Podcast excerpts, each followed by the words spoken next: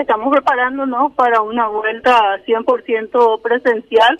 Eh, ahí siempre menciono que es importante recordar que culminamos el año 2021 con el 70% de la matrícula ya en modalidad presencial durante el segundo semestre.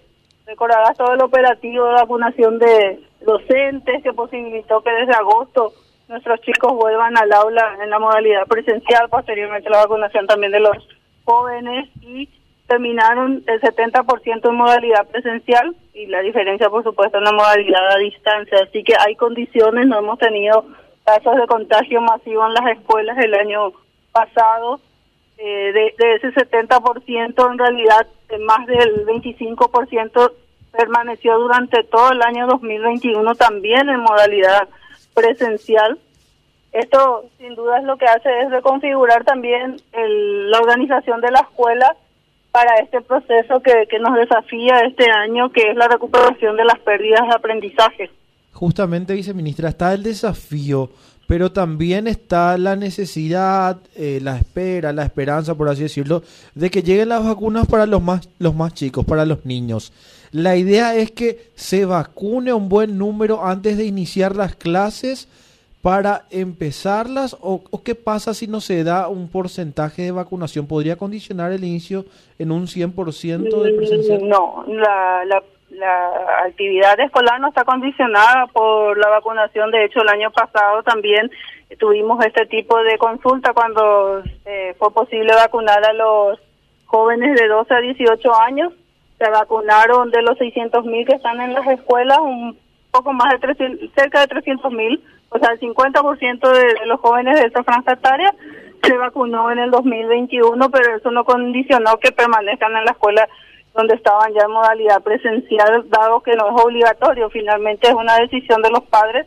Desde el gobierno lo que se garantiza es el acceso a las vacunas y, y para eso tenemos las campañas en las que trabajamos conjuntamente con el Ministerio de Salud Pública y Bienestar Social a fin de garantizar eh, la, vacunación de los niños jóvenes, eh, pero eh, no condiciona la matriculación en la escuela.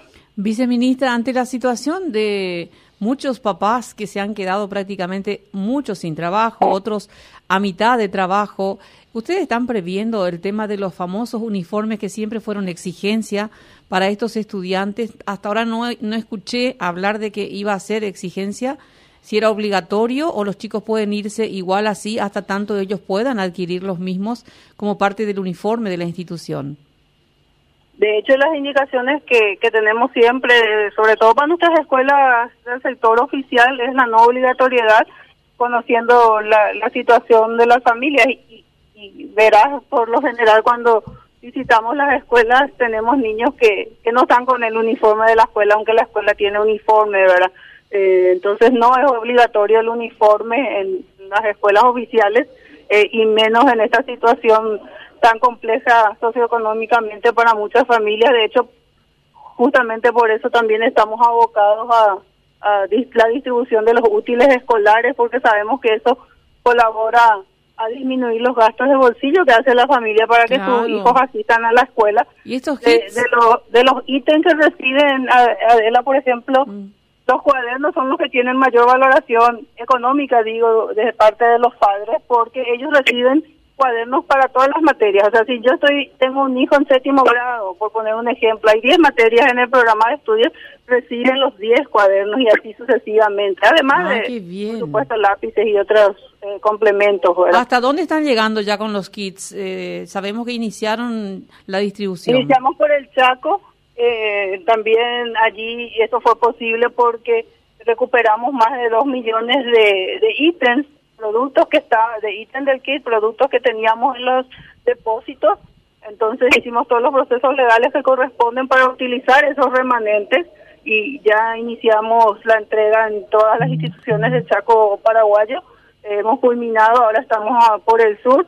Eh, sin duda siempre estamos supeditados a que las empresas cumplan en los plazos que corresponden para garantizar que lleguen los kits con la totalidad de los ítems que los componen.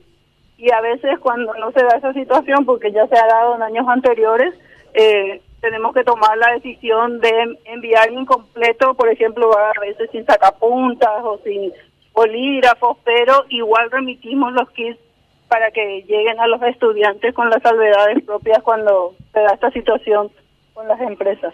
Viceministra, nos estaba mencionando usted que prácticamente ya están ultimando los detalles para la vuelta a clases 100% presenciales. ¿Qué factor o qué situaciones serían determinantes para que esto no ocurra y bajen un poquitito el porcentaje? Bueno, eh, eso de eh, nosotros estamos supeditados a las instalaciones del Ministerio de Salud si acaso se dan eh, altos índices de contagio para aplicar los protocolos que correspondan.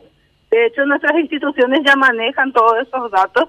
El año pasado se dio en más de una ocasión que cuando, si yo era directora de, un colegio y, de, y seguíamos, los por supuesto, los datos que eh, Salud eh, publicaba en, su web y en el distrito en el que está la institución estaba con altos índices, la escuela cerraba durante el tiempo que se mantenía en, esos índices elevados de contagio y cuando eso bajaba nuevamente a, los, indicadores que estaban en la página del Ministerio de Salud se volvían actividades presenciales. Por eso te decía que todo el tema de protocolo sanitario está muy internalizado por toda la comunidad educativa, tanto por los padres y los directores y docentes y también por los estudiantes en términos de los cuidados, uso de tapabocas, distanciamiento, lavado de manos.